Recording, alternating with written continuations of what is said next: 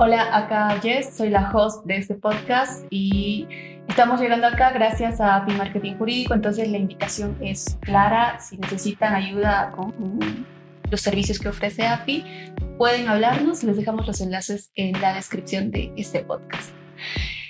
Bienvenidos a Derecho Pop, eh, nosotros montamos un espacio para que ustedes puedan aprender desde la experiencia y los insights más inspiradores con profesionales muy capos. En el episodio de hoy hablamos con Gonzalo Ordóñez, que es fundador de Tu Kiosco Editorial and. Gonzalo es una persona que lleva casi 20 años de experiencia en el mundo de la industria cultural, tecnológica y editorial y obviamente es abogado. Mira, antes de que Gonzalo pueda hablar y podamos hacerle algunas preguntas interesantes, yo les quiero decir que del tiempo que lo conozco, puedo asegurar que él es una persona que habla con mucha modestia. Entonces voy a adelantar un poco del currículum que tiene. ¿sí? Eh, tiene un grado en economía, eh, economía de la cultura, perdón. Ha hecho estudios en marcos jurídicos de la cooperación cultural iberoamericana y también tiene un posgrado en gestión cultural para el desarrollo. Eh, y bueno, hoy nos iremos a lo más profundo de su mindset por eso nuestras preguntas. Y vamos a hablar de los hitos, desde los hitos que ha tenido en su carrera profesional hasta el día a día de una persona que efectivamente está trabajando en un ámbito que les voy a decir personalmente, para mí son aguas desconocidas.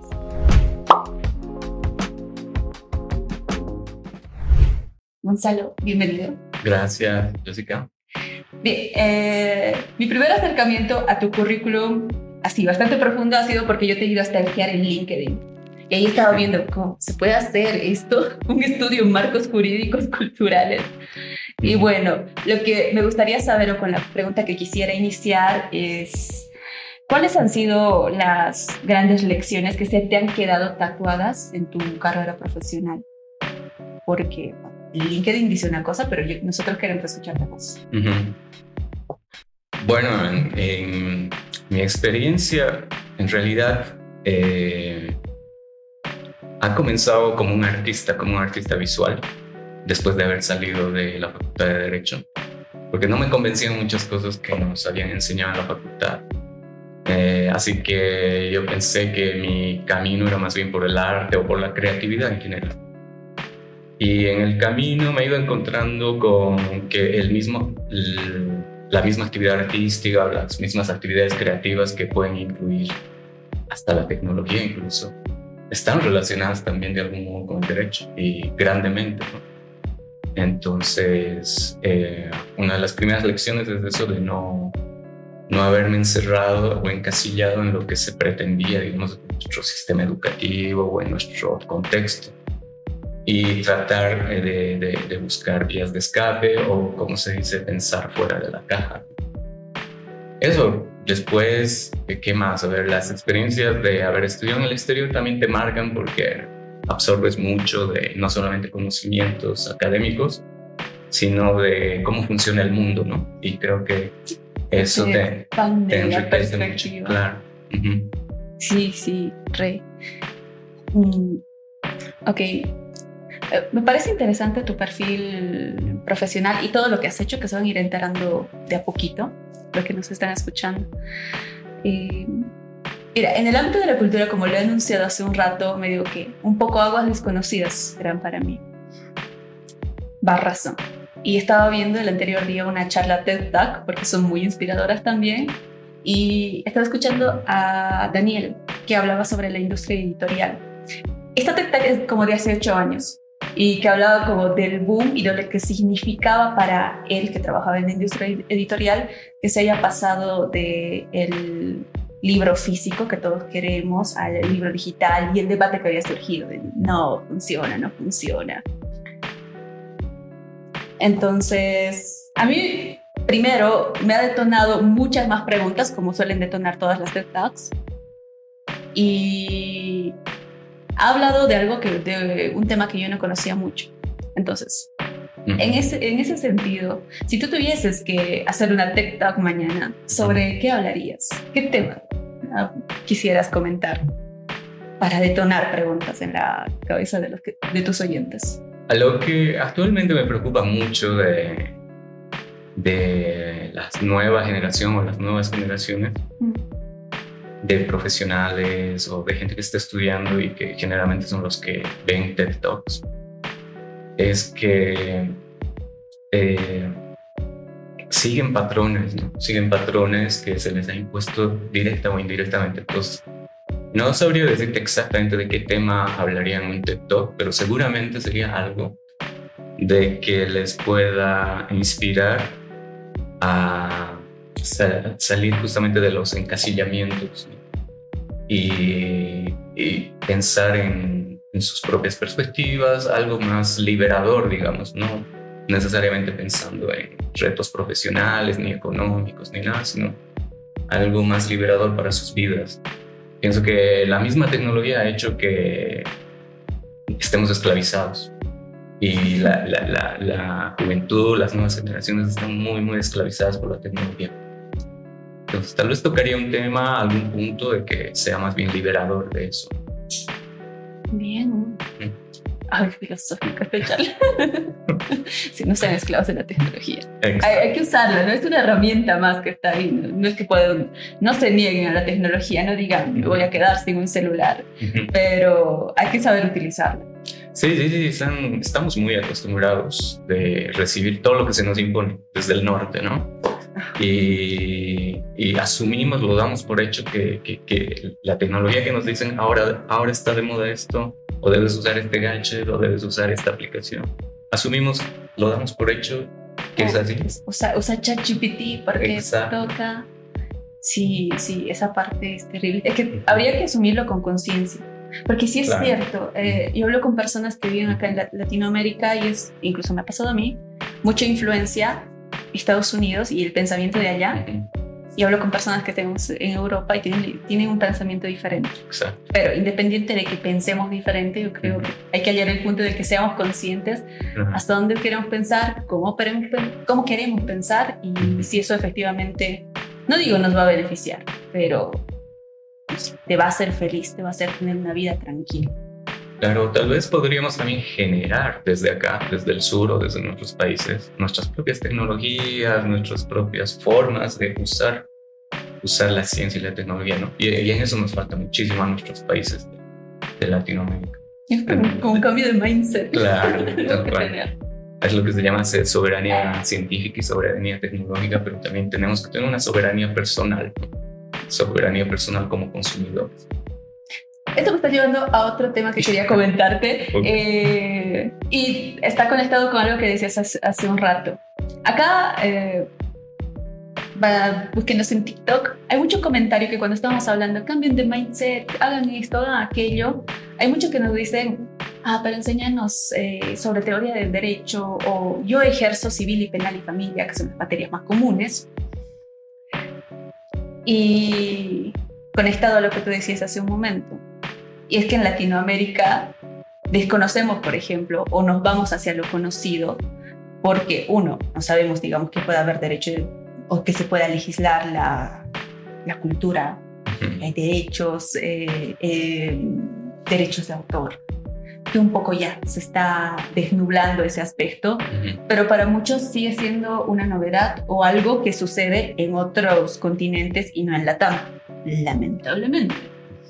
Entonces, lo que yo quisiera saber es que en el momento en el que tú uh -huh. empezaste a conocer eso, que nos comentaste un poco, coméntanos qué ha pasado para que eligieras ser, por ejemplo, consultor para el diseño de legislaciones culturales.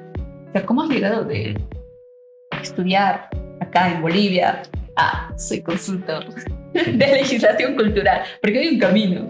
Claro, sí, sí. Como dices, son ámbitos muy nuevos todavía, pero era mucho más desconocido hace unos 15 años, cuando empecé a especializarme, ¿no? Eh, primero, como te dije, en la práctica empecé después de haberme graduado, el 98. Bueno, casi inmediatamente, como no me convencía la práctica jurídica, empecé a rodearme en círculos de artistas, de creativos, porque también tenía como una llamada artística que, bueno, finalmente decantó en la fotografía artística. Y eso me llevó a otra cosa. Bueno, como siempre, ustedes también van a descubrir que una cosa te lleva a otra en tu camino profesional o en tu vida. Entonces la fotografía me llevó a tener más relaciones con creativos y artistas en Bolivia que con abogados, ¿no? Y, pero estos colectivos artísticos y creativos también tenían necesidades legislativas o jurídicas o derecho. Y que no estaban cubiertas. Y que no estaban cubiertas, ni las legislaciones la previeron, ¿no? Últimamente, en los últimos años sí se ha ido desarrollando la legislación. Y me convertí como en abogado de artistas o abogado de proyectos culturales, eh, de ONGs que me contrataban como consultor para proyectos culturales o para invertir el dinero de la cooperación ah, en proyectos artísticos o culturales en Bolivia, etcétera, etcétera. Bueno, y como en la, eso ya fue algo empírico en los primeros años, después decidí que ese era mi camino, o sea, combinar la creatividad del arte con el derecho y empecé a buscar opciones de estudio en el exterior. Una de las opciones de estudio en esa década era justamente la gestión cultural, que combinaba distintas áreas, combinaba economía, combinaba derecho. Eh, hoy en día, bueno, ya pasó un poco de moda ese término de gestión cultural, pero también se denomina en algunos países como gerencia cultural o gerencia, gerenciamiento de proyectos artísticos o en inglés eh, Creative Management. Y dentro de eso hay subespecialidades. Una de ellas es la propiedad intelectual y que es la que finalmente me subespecialicé, ¿no? Propiedad intelectual y también en economía de, de la cultura. besties ahí. entonces, también me gusta esa área. Entonces, eh, como que he agarrado conocimientos de distintas perspectivas que siempre estaban enfocadas hacia el universo creativo y cultural, que también en los últimos años se ha ido agrandando muchísimo más por, por el desarrollo tecnológico, ¿no? Entonces la, la creatividad, las industrias creativas realmente han, en las últimas dos décadas han explotado y por supuesto requieren profesionales especializados en distintas áreas, en economía, en derecho, no solamente en cuestiones artísticas. Así que es toda una industria también, es toda una industria que, requiere profesionales de distintas me, áreas. Me, parece peliculesco cómo has encontrado tu nicho. sí, claro. Sí, sí, de, otros el camino es mucho más, eh, no sé, menos romántico, o sea, menos difícil de contar, así. Un día les voy a contar mi historia. Em, bueno, sí, entonces, eh, he comentado, ya, legisla, has participado en eso, has visto tu nicho, les has ayudado con problemas que tenían en su momento y después has dicho, tengo que especializarme más. me parece hermoso que te hayas apasionado tanto como para apostar por algo por el que tal vez no muchos profesionales estábamos apostando en, en su debido momento o incluso ahora no apuestan. Eh,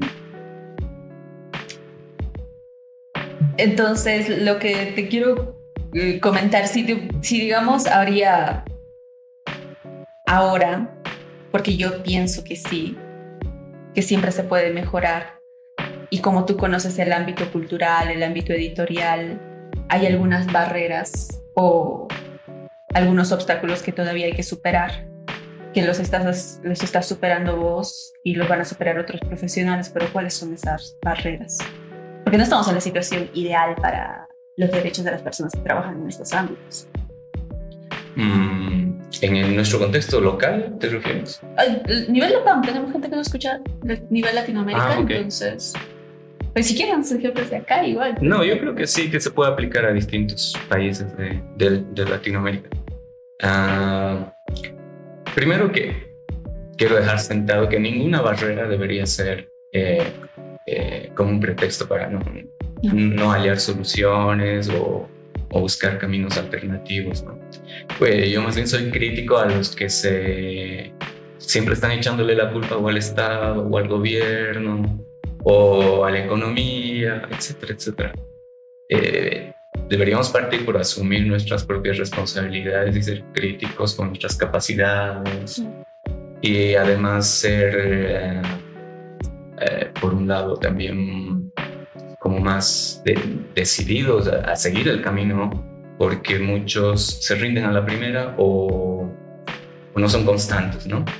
E, e, esta tal vez es una barrera común en Latinoamérica que, que dejamos proyectos a medias, dejamos proyectos a medias y no, no hay como una consecuencia.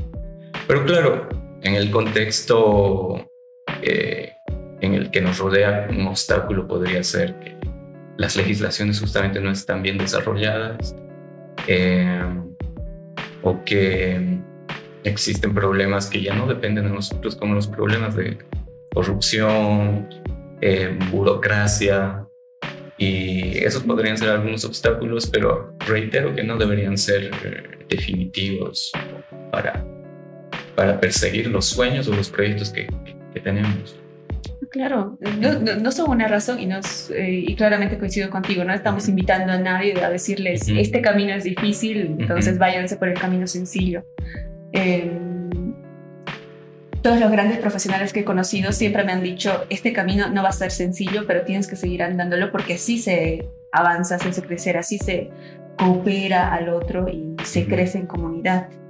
Entonces, claro, y, a este ámbito. Y claro, cuando estamos en un ámbito en el que se gestionan o se quieren desarrollar proyectos personales o, privados desde el ámbito privado, tenemos que confrontar siempre con la posibilidad del fracaso y creo que en una de tus preguntas va, vamos a tocar eso, el fracaso. Entonces, no hay que tenerle miedo también al, al fracaso, más bien hay que darlo por sentado que no nos va a salir a la primera. Oh, Sí, hay, hay, una frase que yo me digo, y se lo digo a muchas personas, trabajo con empresas y la empresa tiene dos, dos años aguantar y después medio puedes decir que no has fracasado. Porque a veces, primer año ya, rompe acá y se va. Y digo, no, no has fracasado, vuelvo a intentarlo. Pero bueno, la, la frase que dice, em, fracasar rápido, fracasar barato para las empresas, pero no busques no fracasar porque efectivamente sí o sí va a suceder, pero luego tienes que seguir. Claro.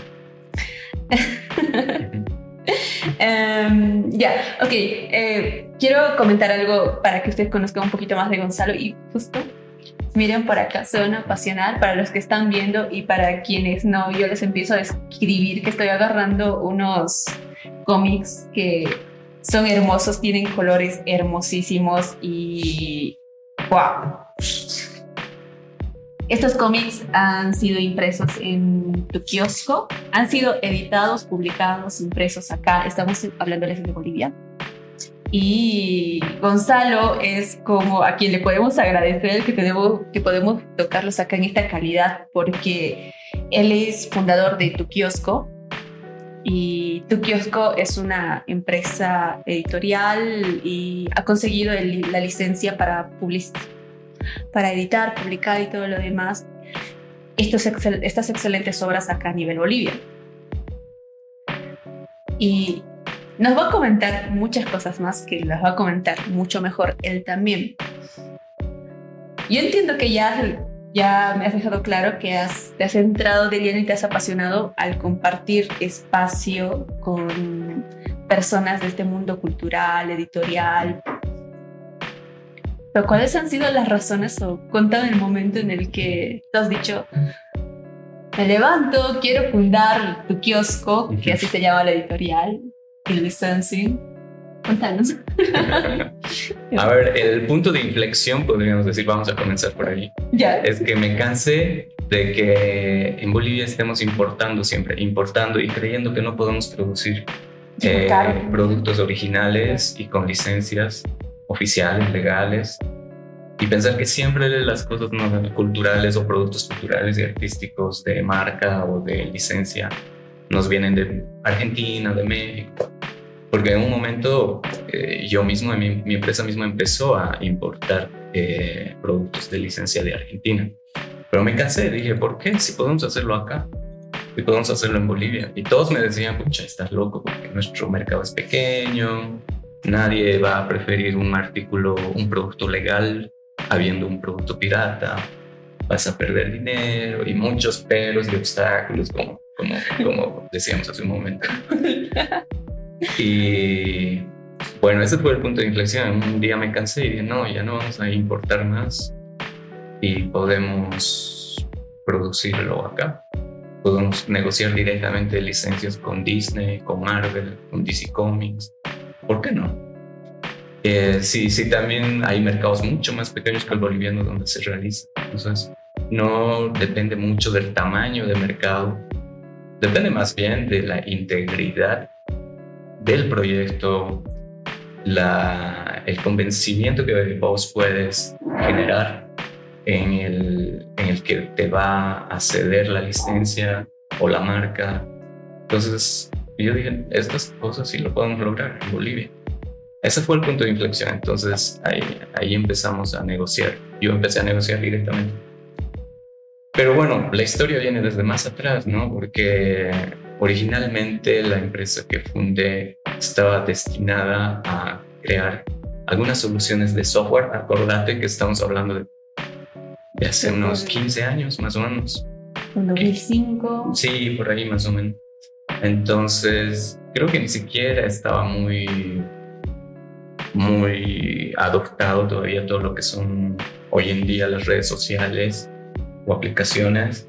Entonces sí, había necesidades locales. ¿Quién estaba por Facebook. Exacto. Entonces había necesidades locales de, de nuestro medio, de que necesitaban soluciones pequeñas de software.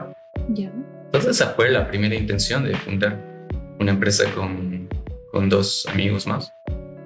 Eh, y bueno, como siempre estaba el lado creativo, el lado artístico presente, decidimos que uno de los proyectos de software tendría que estar destinado a crear una especie de plataforma para creativos locales y justamente uno de los estudios, una de las consultorías que se nos encargaron salió eh, como, como una demanda del país de nuevas generaciones que estaban intentando nuevos géneros de expresión. Uno de ellos era en esa época los cómics. Entonces dijimos, bueno, va a haber un, y ya lo previmos, va a haber un pequeño boom de, de cómics e historietas en Bolivia, entonces hay que estar...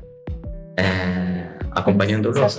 la demanda Exacto. Entonces, el proyecto nació así, pretendía ser como una plataforma donde los creativos locales, los dibujantes o los historietistas puedan subir sus ideas o sus obritas, porque, claro, no, al menos en esa época no, no habían editoriales especializadas que estén dispuestos a invertir en los creativos, ¿no?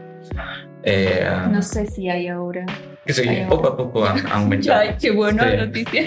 Y bueno, pero el proyecto inicial ese fracasó. Eh, primero porque no hubo el feedback necesario que pensábamos que iba a haber de la comunidad creativa, porque hay mucha, había mucha desconfianza también.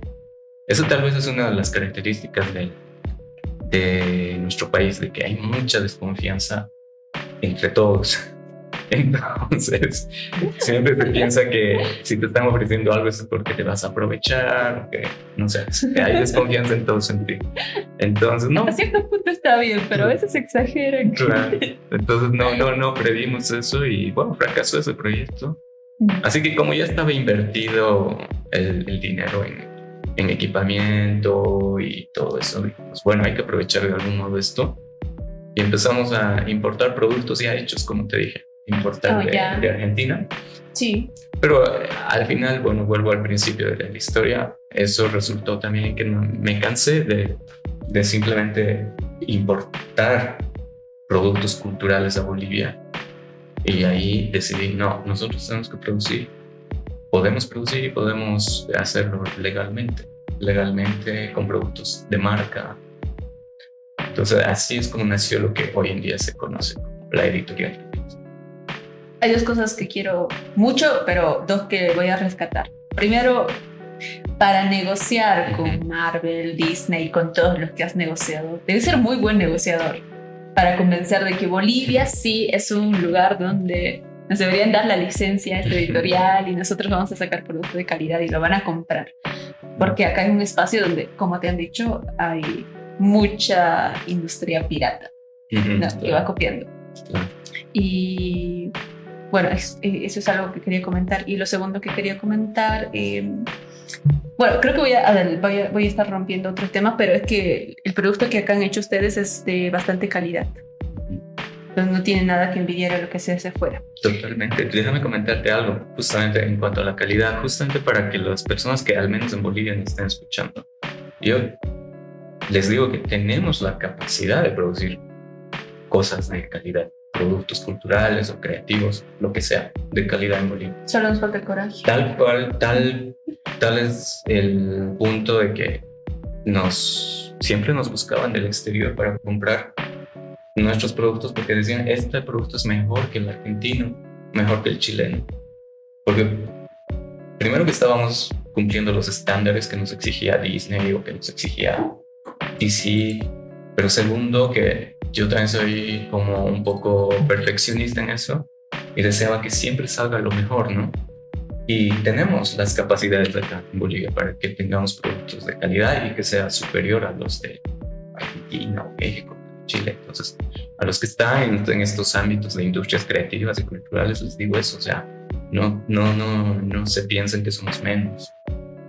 Y tampoco piensen que no hay industria acá. Claro. O sea, a más gente que se, que se incorpore o que se anime a trabajar en esta industria al mismo tiempo para nuestra comunidad legal. Todas estas personas, todas estas empresas van a demandar asesoría en ese ámbito. Entonces, no es que quieran trabajar en el ámbito editorial y es que solo hay cinco editoriales y no voy a poder trabajar yo con esas cinco. Siempre hay una oportunidad.